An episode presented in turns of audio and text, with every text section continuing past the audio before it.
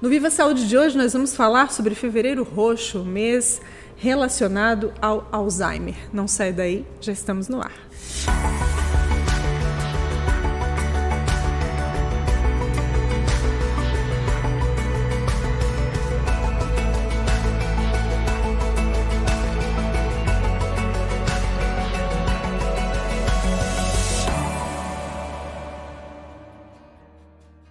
Saúde de hoje, então, nós vamos conversar sobre esse tema, Alzheimer. Vamos conversar com duas profissionais que conhecem o assunto e vão nos explicar um pouco mais sobre esse tema, esclarecer as nossas dúvidas. Antes de começarmos essa conversa, eu quero agradecer aqui os nossos apoiadores, Unicred, Ortonil e Maria Rocha. E a gente recebe hoje aqui no Viva Saúde para conversar sobre Alzheimer, sobre Fevereiro Roxo. A gente recebe a médica paliativista Edmara Farias. Muito bem-vinda, doutora. Obrigada. Ao nosso espaço aqui. Obrigada, de é um prazer estar aqui hoje. E também a Cleusa Brígido, psicóloga, né, mais uma vez aqui presente ao nosso Viva Saúde. Muito obrigada pelo, por aceitar o convite também, Cleusa. Obrigada. A gente sabe que a agenda de vocês é bem corridinha, né? Mas informar o público é importante, acho que faz parte desse trabalho também. Sim. Quero trazer aqui alguns dados. Dados do Ministério da Saúde de 2022 é, indicam que em torno de 1,2 milhão de pessoas têm a doença e 100 mil novos casos são diagnosticados por ano. A gente está falando do Alzheimer, essa, é, esse, essa, essa doença né, degenerativa, a gente vai entender melhor um pouquinho é, o que, que ela é e como ela impacta as famílias, não só o paciente, né? O paciente acaba uh, sofrendo muito com isso, mas as famílias que estão ligadas a esse paciente, as pessoas que estão ligadas também, né? Doutora, eu quero começar contigo, te perguntando assim, o que é o Alzheimer? Tu tens experiência de estar, inclusive, na casa do paciente, né, com atendimento domiciliar, cuidados paliativos, a gente vai entender um pouquinho uhum. melhor como que entram os cuidados paliativos uhum. nesse processo. Mas antes de mais nada, para quem está nos assistindo e nos ouvindo, o que é o Alzheimer? Bem assim, objetivamente. O Alzheimer, o Alzheimer é uma doença neurodegenerativa, progressiva, é, que acomete principalmente os idosos. Né? A gente tem é, uma perda de memória, quando a gente já tem as demências propriamente dita, é, os danos cerebrais já aconteceram entre 10 e 15 anos previamente a, essa, a esses sinais de demência. Né? Então, são é, pacientes que provavelmente são mais diagnosticados numa fase mais avançada dessa doença. Né? E tem toda a relação com os cuidados paliativos. Como a gente estava conversando aqui nos bastidores, é, a gente faz muito atendimento domiciliar também em pacientes já numa, em fases bem avançadas da doença, acamados. Né, são pacientes que, que têm todo o impacto, tanto na vida do paciente quanto na vida das famílias. Né, são famílias bem impactadas por esse diagnóstico tão difícil. Quando a gente fala de doenças crônicas ou doenças que ameaçam a vida, né? E aí o, o cuidado paliativo ele está diretamente relacionado a isso, né? isso. né? Uhum. Ele está ali para, uh, de maneira muito resumida, melhorar a qualidade de vida daquele paciente. Isso inclui a família também, né? Exatamente. Né? E aí por isso ele se encaixa aqui também nessa situação, né? Isso, de uma maneira assim resumida, né? O cuidado paliativo é um cuidado integrado, multidisciplinar, que a gente oferece para pacientes que têm doenças ameaçadoras de vida, né? E nela inclui-se a, a, a, doença de Alzheimer, a demência de Alzheimer. Porque a partir do momento que se diagnostica a doença, uhum. aquele paciente ele pode ter uma qualidade de vida é, melhor do que se não fizesse nada, né? Ele pode ter uma qualidade de vida melhorada, o impacto disso ser menor, uhum. tanto na vida dele como do, da família, né? Exatamente, então é por isso que a gente é, fala a respeito da importância do diagnóstico precoce da doença de Alzheimer, né? Então, é, se atentar às pessoas que são próximas aos idosos, ou enfim, né? Pode acontecer também em pessoas não idosas, é, pequena parte, mas sim, pode acontecer.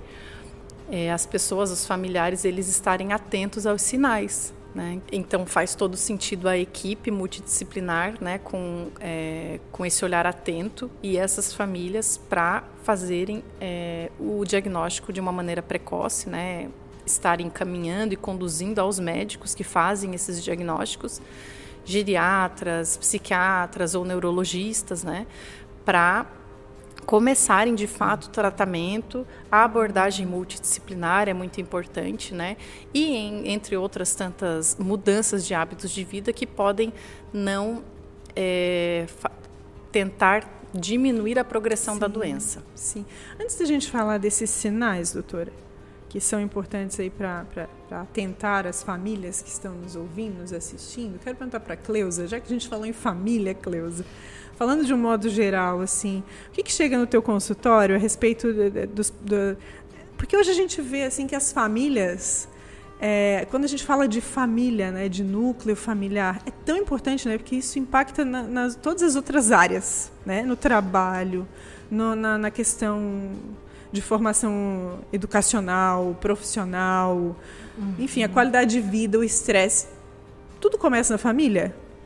Sim, e trazendo é, para o Alzheimer a, essa rede de apoio é, familiar, né, é fundamental.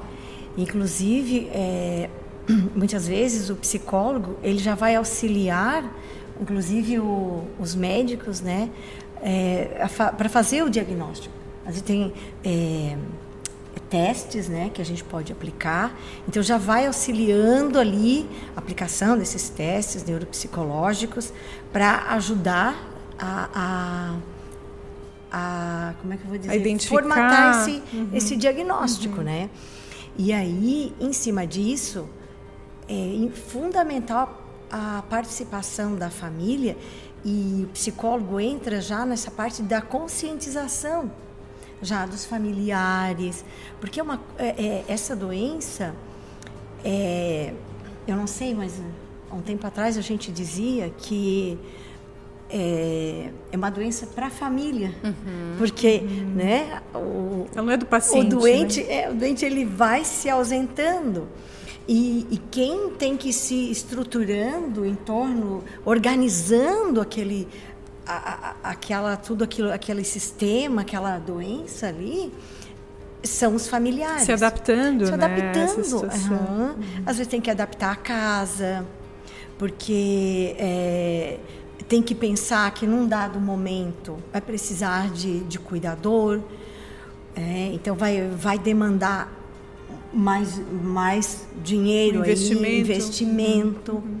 E pode chegar ao ponto, às vezes, de como eu já vi casos, né, de com o avanço da doença, aquela família não conseguir mais acolher aquele idoso, não consegue mais. Às vezes tem um filho, às vezes a pessoa é, já está bem idosa, com 90 anos, e ela tem um filho já com 70. Uhum, né? Então, Sim. quer dizer, Cada ele... vez mais Sim. frequente a gente vê isso. Isso. Uhum. Então, assim, com 70 anos, a pessoa não está tão idosa assim, mas muitas vezes ela não está mais apta a, a cuidar. Às vezes, mover na cama alguma coisa. Sim. Então, muitas vezes, uma saída, inclusive, é uma uma internação, uma casa de repouso. E aí, uma outra coisa que eu vejo, assim, ó, aquela a dor, muitas vezes, da família de é, assim, nossa, mas fez tanto por mim, eu não, não queria que fosse para casa de, de repouso. Sensação de impotência. De impotência e culpa. Uhum. Eu vejo isso no consultório. É, eu acho que essa palavra culpa, também, né? É, culpa, a pessoa né? não Se tem mais culpado. não tem mais como cuidar, não uhum. tem, sabe, a gente vê, não tem uma saída, mas vem o sentimento de culpa. Mas é, é minha mãe que não posso botar lá, mas não tem como cuidar. Uhum. O que, que faz numa situação dessa, Cleusa, para uhum. separar essa linha tirar essa linha muito fina, né? Ou saber identificar o que, que é culpa, o que, que é realmente culpa, não é? O que, uhum. que é uma negligência, por exemplo. Uhum. Ah, não, eu não quero nem saber, né, né, né? E o que, que realmente é uma responsabilidade que tu não pode assumir? Como saber identificar isso? Ai, é Enquanto é psicóloga, assim, o que, que tu diria para quem está é, procurando a tua ajuda nesse sentido? Então, é isso, identificar essa, essa linha tênue é muito difícil. Então, precisaria de terapia, tem que, por isso que tem que ter essa rede de apoio. A própria família a buscar própria família. Esse ajuda, essa ajuda também. É, né? é, cuidar de quem cuida. Cuidar de quem cuida, isso. Muitas vezes ali começam os conflitos familiares entre os filhos, entre a nora e ah, os conflitos, quem vai cuidar, quem é responsável por isso, quem é com as expectativas, né, também, né? Então nessa hora tem que ter, ao invés de divergir, de começar um a apontar o dedo ou já começar a se dividir, é nessa hora que a família tem que se unir, tem que conversar, tem que conversar muito, tem que estar aberto ao diálogo. Uhum. Então, um cuida disso, outro cuida daquilo. Mas é, é, realmente é o que é difícil, por isso que tem que conversar muito até encontrar, às vezes até, sabe, é, você vai conversar é, com um psicólogo, ou às vezes até uma assistente social, uhum. é, órgãos, pessoas que já têm experiência que já passaram por isso. Pode ser um mediador também, né? Nesse Sim, momento, né? Porque a experiência é muito rica para trazer, ajudar a elucidar isso. Uhum. O que fazer? Sim, sim, sim.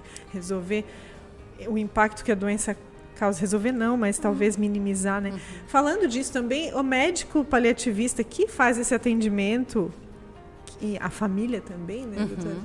Acaba se envolvendo nessa questão também, né? Sim.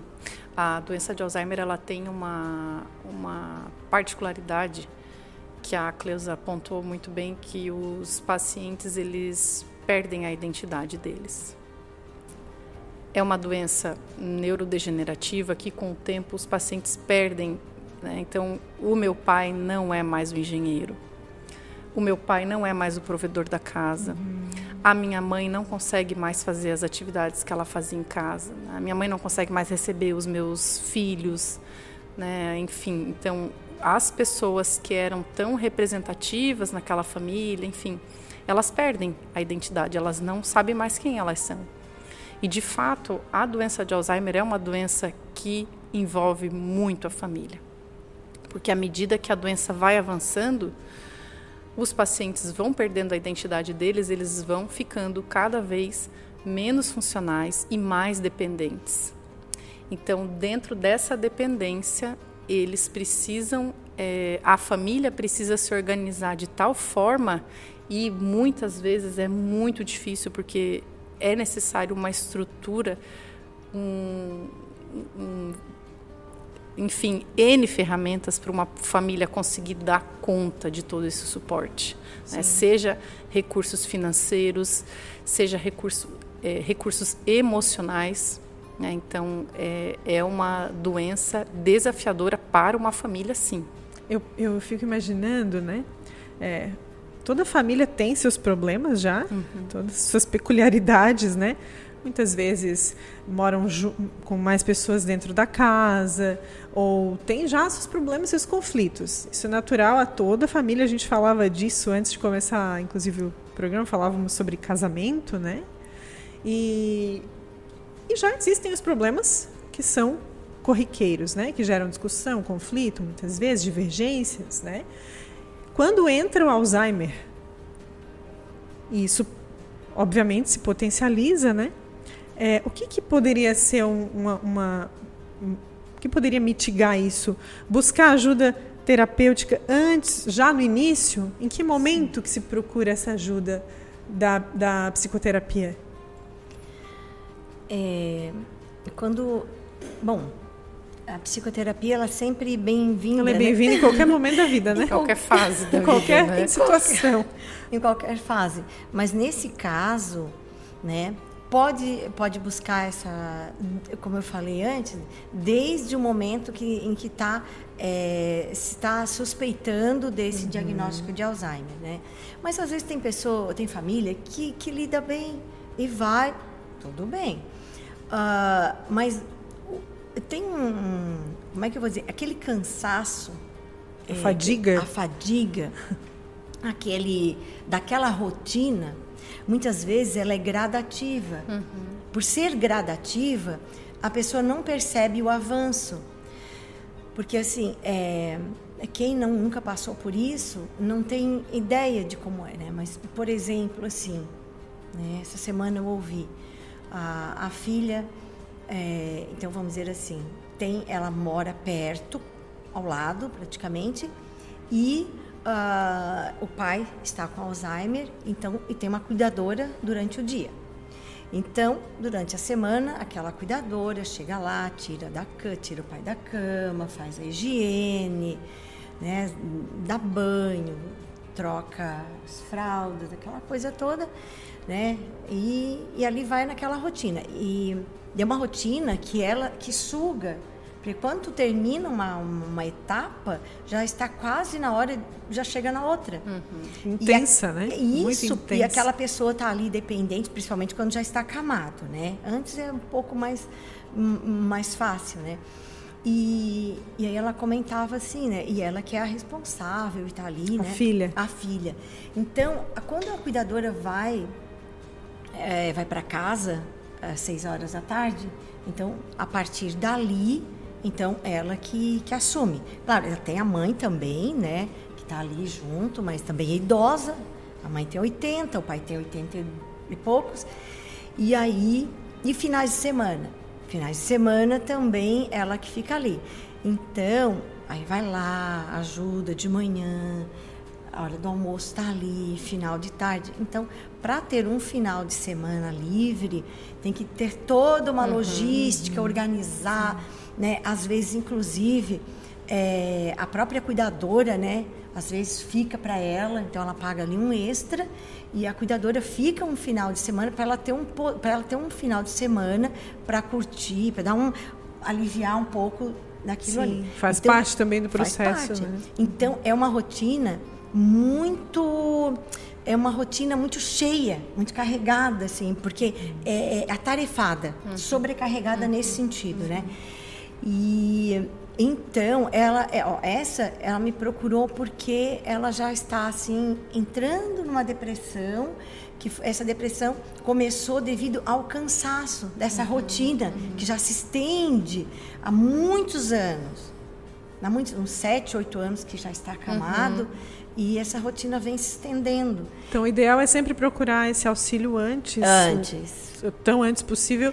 Mas, se não for possível, isso. Sempre é tempo. Sempre é tempo. Sempre é tempo. É. Sempre vai ajudar Isso. de alguma maneira. E ficar atento, né? Porque, como eu falei, é, como o avanço é gradativo, às vezes a pessoa não, não percebe, ela pensa que está bem. Então, é bom a pessoa ficar atento, né? Qual seria um sinal de que a pessoa... Ah, Para qualquer pessoa, é, olha, eu acho que preciso de ajuda. Não estar dormindo bem, né, doutora? Não estar dormindo bem. Olha, eu já... Eu isso para quem está cuidando do pra, paciente, ah, Isso, né? para quem está cuidando, é... Então, Quando ah, começa a prejudicar o sono, o sono, irritabilidade. Irritabilidade, muita ansiedade, não consegue relaxar, não consegue descansar. Um, e muitas vezes até não consegue também se impor, é, colocar, dizer um. É, ou até assim, ela está tão estressada que ela não consegue chamar os irmãos uhum. para uma conversa. Pedir ajuda. Ela, pedir ajuda. Ela já está tão no limite que assim, ó, não, se eu chamar eles para conversar, nós vamos brigar. Então eu nem chamo. Uhum. Então tá precisando de ajuda, uhum. né? Então, se, ou às vezes até é, as pessoas chegam assim, ó. Olha, eu, eu tô com uma coisa aqui, sabe? Essa coisa aqui é muito comum, né? E então o psicólogo vai entendendo melhor o que é essa coisa aqui, mas muitas vezes essa coisa aqui é indício de que eu preciso de terapia. Uhum, uhum. Interessante. Falando dos sinais, doutora, é, que sinais são indícios de que pode estar se estabelecendo ali um quadro de Alzheimer? É, quando a gente fala em doença de Alzheimer, a gente fala de perda de memória recente. Né? Uhum. Então, é, são pacientes que eventualmente podem é, esquecer que foram ao mercado pela manhã e vão novamente no período da tarde. É, hoje eu até ouvi uma, uma história de uma paciente que foi no posto pela manhã, pegou os remédios e à tarde ela foi de novo. Então essa pessoa veio me perguntar, ah, doutora, será que eh, ela, essa pessoa precisa buscar ajuda, né? Então se atentar a esse, esse, esse tipo de sinal. Esse pode ser um sinal? Esse pode ser um sinal, sim. Né? A família tem que, tem que estar atenta.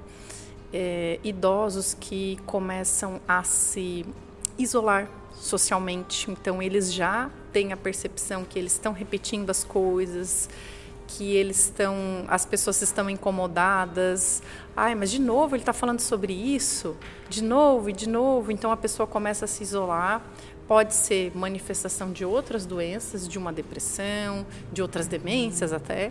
Então por isso é, deve ser investigada. Né? Então isolamento social, essa perda da memória recente, idosos numa fase mais avançada podem eles podem perder-se pela cidade, né? perder o senso de localização, é, bater o carro, enfim. Então, são, são vários sinais que, que as famílias que são atenção. mais próximas dariam atenção.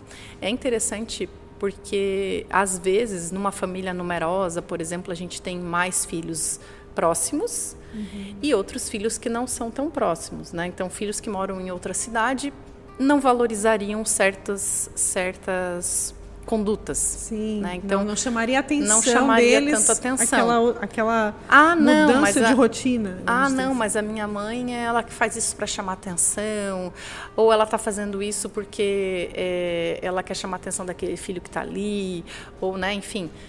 É, geralmente quem nota são os filhos, né, as, os parentes mais próximos mesmo, né, mesmo. Então essa, esse tipo de mudança de conduta, mudança de padrão, ainda que seja discreto, merece ser investigada. Tem a negação? Tem, tem. tem. Por exemplo, né? Estou vendo que está acontecendo uhum. uma situação ali que não está muito dentro o Alzheimer, do script. A doença de Alzheimer é um, é um diagnóstico que a gente fala de... É um diagnóstico de a, a notícia, de dar a notícia, uhum. é uma uhum. notícia difícil. Então, e aí você falou da psicoterapia, né?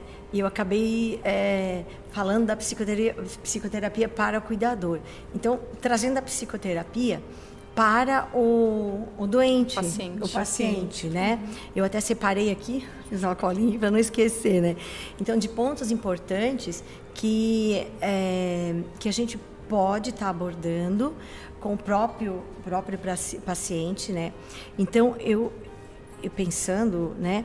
Então assim, ó, a gente pode, o psicólogo pode estar trabalhando a questão da aceitação do, do diagnóstico. Quando aquela pessoa ela ainda tem um pouco de autonomia, ela já tem o diagnóstico, mas ela ainda tem essa autonomia. Uhum. Então é muito importante essa aceitação. E muitas vezes é ali que entra o psicólogo.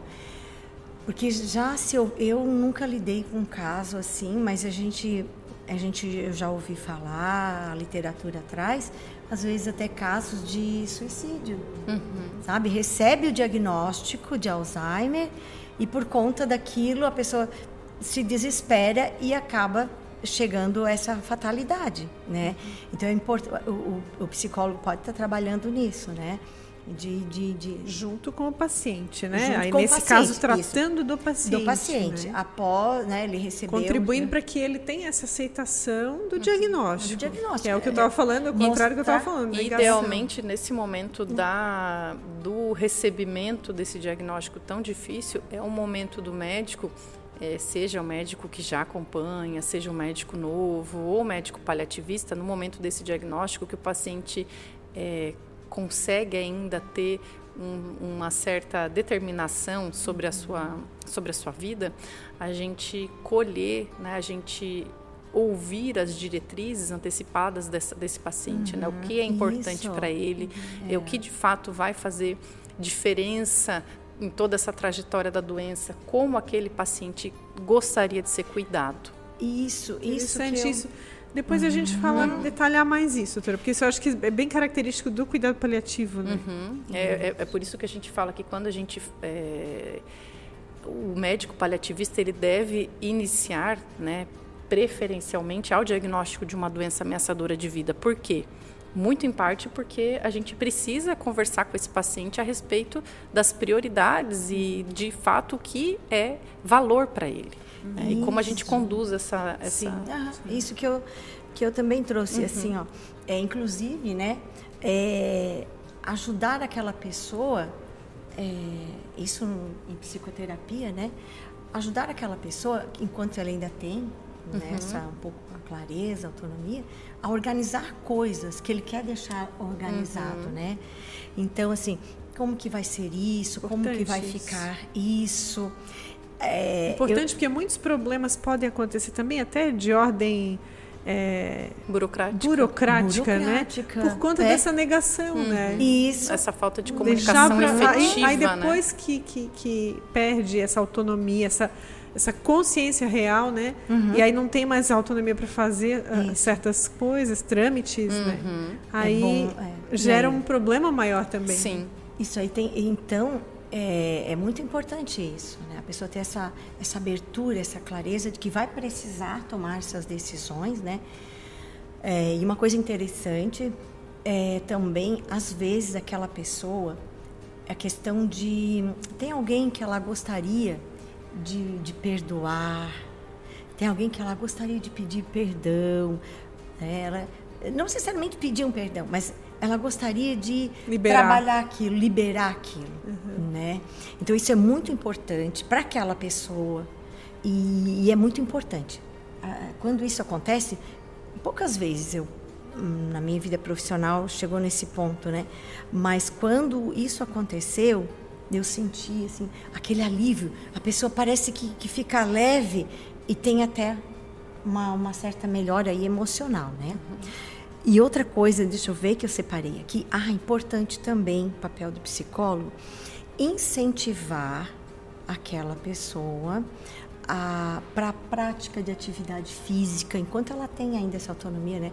Uma prática dela. Ao invés de ficar ali parado na sua casa, no seu apartamento, às vezes de pijama. Então, vamos lá, vamos tirar esse pijama, né? Então, o psicólogo pode estar incentivando a prática de uma atividade física, ou às vezes a, a, até a prática de uma, de uma religiosidade que ela tinha e deixou passar. Não, e, mas aquilo é resgatar aquilo, se vai fazer bem, né?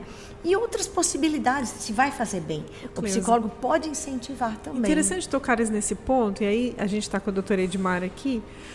Os cuidados paliativos, eles abrangem isso também, né, doutora? Essa questão da espiritualidade, da, do relacionamento com uhum. as pessoas, né? Quando a gente pensa em medicina, muitas vezes a gente associa a técnica, a administrar medicamentos, uhum, uhum. A, a, ter, outros tipos de cuidados que uhum. são importantes, mas hoje cada vez mais se caminha também para o cuidado nesses aspectos também da sim, vida, né? Sim, é. Como é, é que é isso? É a abordagem é, holística, né? É olhar o, o, paciente sobre sobre várias óticas, né? Uhum. E o ser humano é muito complexo, então ele deve ser avaliado sim por essas ter esse outro olhar, né? É interessante você ter falado a respeito da, da das relações é, entre os membros da família, as relações afetivas. Tem um estudo grande, agora eu não vou conseguir dizer da onde que é o nome do estudo, mas tem um estudo muito grande que avaliou durante muitos anos o processo de envelhecimento de várias pessoas.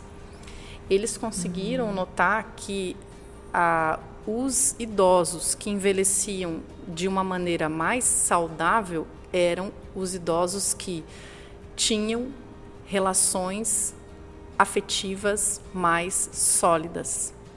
Então, eram também os, as pessoas que eram fisicamente ativas, sim, sim, né, que não tinham comportamentos é, nocivos, como o tabagismo, o etilismo, mas as relações afetivas elas tiveram um peso muito grande no, no, no, sentido do envelhecimento saudável. A saúde desse uhum. idoso. Exatamente. Qualidade de vida. Exatamente. Então, uhum. quando a, a Cleusa fala a respeito do, das relações afetivas, então faz toda, faz toda a diferença porque é um fator de proteção para o envelhecimento saudável. Sim para todos nós, né? Exatamente. Né? É, Nutrir ter, isso, né? Isso, Nutrir os relacionamentos, né? A gente é, ter é, amigos. Uhum.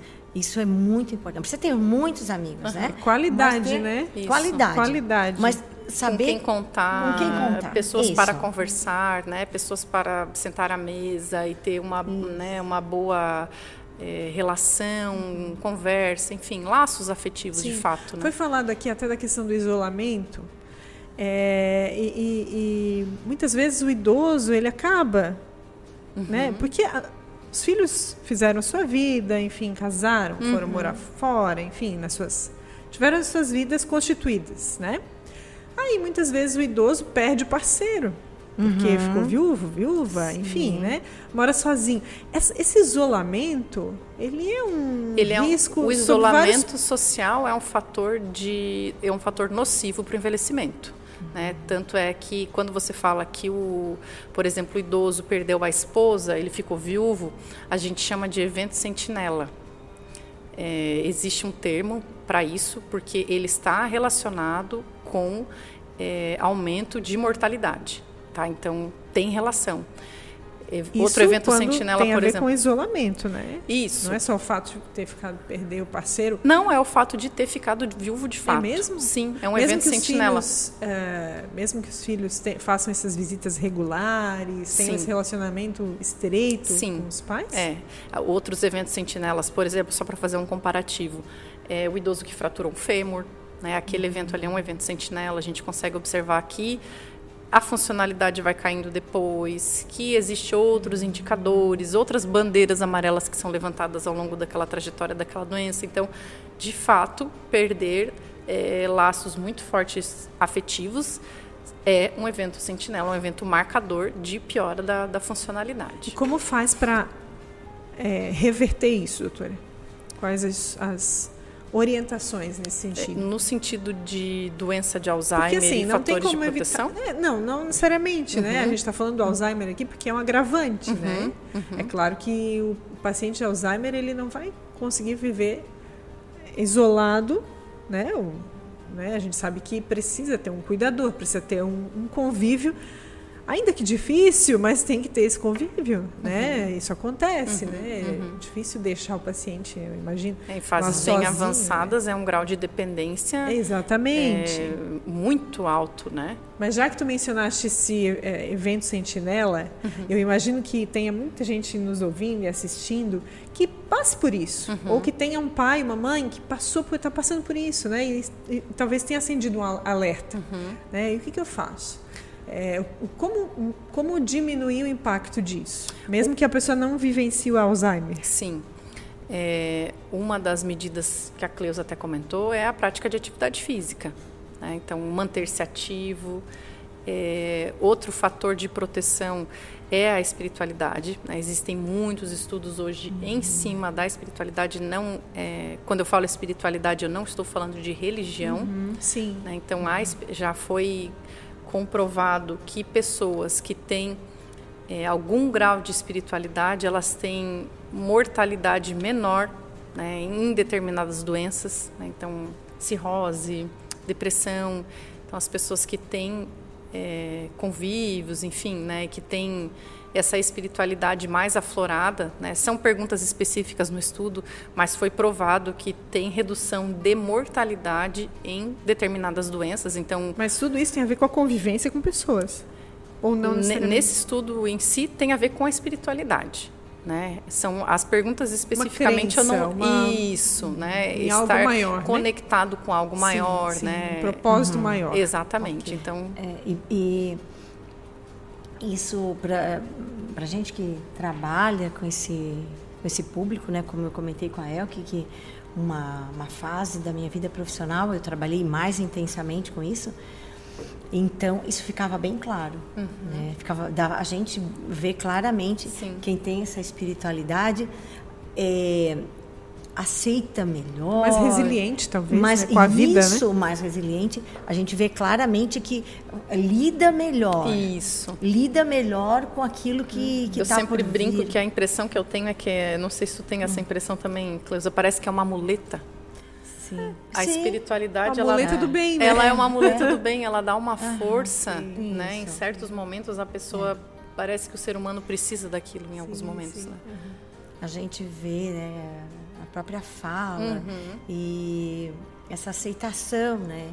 Não, mas é porque talvez quem, quem, bom, quem tem essa espiritualidade é porque acredita em algo, transcende. Uhum. Né? Mais fácil até lidar com a Isso. finitude, talvez. Sim. Isso, porque é daí... difícil, mas é mais menos difícil. É, é. Porque como aquilo transcende, né? ela, ela acredita nessa transcendência. Sim, é maior do que eu, né? É maior do que eu. Uhum. Então tudo bem, Sim. não estou bem aqui, mas pode, eu vou continuar uhum, isso. Tem um propósito maior tudo isso. isso. Uhum. Essa que é a palavra. Não é, é por acaso, é, não é nada por acaso. Acredito, isso, é. Interessante. Vai dando é. esse propósito, Interessante. Né? Interessante hum. vir de profissionais que lidam né, com a razão, é, mas que também compreendem e, e, e, concordam com essa questão uhum. que é tão uh, subjetiva, né? É, é a gente subjetiva. tem essa percepção também da subjetividade disso, né? Mas é importante uhum. a gente falar como isso é, é tecnicamente possível, tanto é que estão fazendo estudos em cima disso. Sim, sim, né? Então não é só a nossa opinião aqui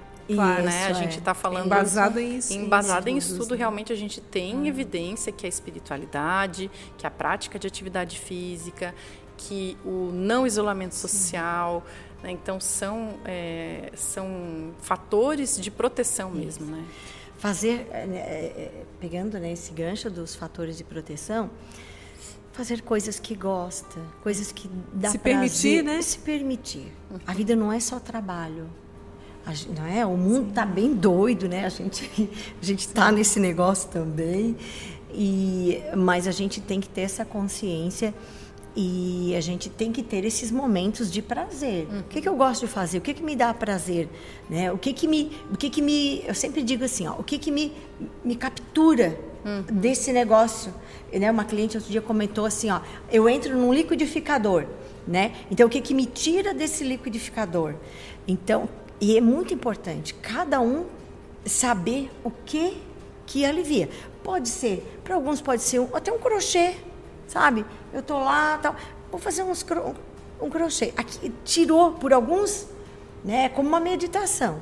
Por alguns minutos eu fui abduzida daquela minha rotina, né? E eu tô ali, ai, que gostoso, né? Então, aprender a saborear, isso é muito importante, né? Ah, saborear aquilo. Ai, quando eu tô lá no, meio, no, no, meu jardim com as minhas plantas, eu tô, ah, não, quando eu tô colocando né, quem mora em apartamento, quando eu estou colocando água nas minhas plantinhas, todo dia eu vou lá, olho, ai, hoje apareceu uma flor, amanhã eu chego lá, já tem mais uma flor. E aí aquilo, saborear sem pressa, sem cobrança, sem, não tem certo, não tem errado, aquilo ali é o meu momento, é meu aquilo ali.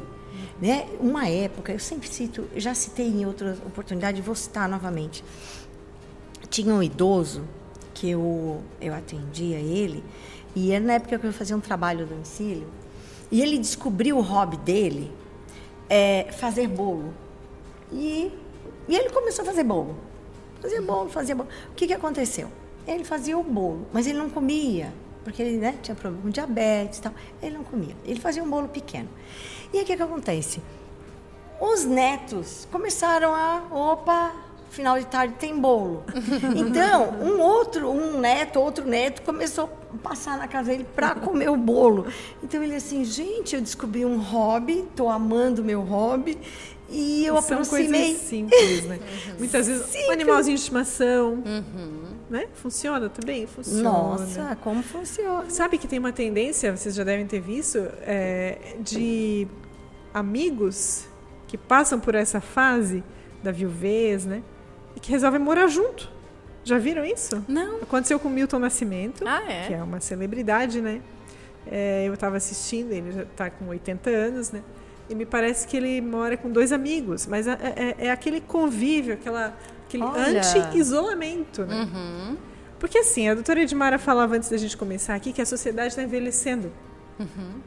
Né? A, a, expectativa de vida se prolonga. Sim. À medida que uhum. se encontram meios para para que isso aconteça, né? Uhum. Mas isso tem que ter uma certa qualidade de vida também, né, doutora? Sim, Senão, sim. qual o sentido disso, né? Uhum. E aí, é, eu acho que tanto a, o autoconhecimento, a psicoterapia, saber do que gosta, né?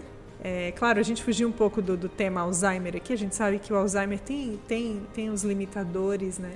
Mas para a própria família, né? Uhum. Se ela descobre esses outros aspectos, assim, o autoconhecimento, saber por que, que eu quais os meus gatilhos, talvez, né, de impaciência, uhum. pode ajudar também uhum. a lidar, né? Sim. A gente está caminhando para o finalzinho dessa conversa, porque ela passa muito rápido, né? Uhum. A gente entra num assunto aqui, sai do liquidificador, né, Cleber?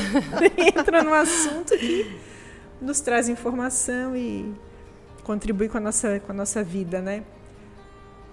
Cuidado paliativo, doutora, falando mais uma vez, né? A gente sabe que a psicoterapia se acessa através do psicólogo, né? Faz essas sessões, enfim, aí isso vai ser alinhado junto com, com o paciente, com o familiar, enfim. É, no caso do, do, cuidado paliativo, como que se aciona essa, essa, esse profissional, a, a, médica paliativista? Tens uma colega também que trabalha contigo, né? Sim. Os outros profissionais que estão nessa, nesse, nessa equipe multiprofissional. Uhum. Uhum. Como a maioria dos a maioria dos nossos atendimentos hoje eles vêm por encaminhamento, né? Então os demais profissionais observam as necessidades, não tão precoce como a gente gostaria, né? É, muitos ainda associam cuidado paliativo com fim de vida. Né? Claro que quando os pacientes vêm chegando em fim de vida, eles têm mais demandas no sentido de demandas paliativas e claro que daí o profissional é, paliativista vai tomando conta, uhum. né, mais desse paciente do que o próprio médico assistente previamente, né? Mas muito por encaminhamento, né? Hoje a gente tem uma equipe interconsultora dentro do Hospital Unimed, é uma equipe que está já bem solidificada, a gente já tem alguns anos aí de, de trabalho, está uhum. sendo bem bem, bem satisfatório. Estou uhum. bem feliz com o trabalho lá. Já se consolidou esse Já esse se trabalho, consolidou, né? sim. É e agora está indo para o atendimento no centro médico. Isso, também. esse ano, agora 2023, a gente iniciou um atendimento no, no centro médico da Unimed, né? É, ambulatório de cuidados paliativos. É, eu, a doutora Camila e a doutora Letícia, a gente faz sim. parte desse serviço. E eu faço também atendimentos a domicílio, né, em cuidado paliativo também. E, enfim, tem bastante trabalho pela uhum, frente, uhum, tem sim. existe bastante demanda paliativa pela região. Mas é possível, né? É interessante saber que não precisa passar por essa fase de uma maneira tão ruim, né? Pode ser diminuído o impacto uhum, disso, tanto sim. na vida do paciente como na vida do familiar, né? Uhum. Quero agradecer a presença de vocês Obrigada. aqui, doutora Edmara, sempre também, né? Pronta a, a, aos nossos convites, Eu né? E o espaço sempre aberto, tá, Eu doutora? Para a gente é um voltar a falar aqui. sobre esse assunto. A Cleusa também, muito obrigada, Cleusa.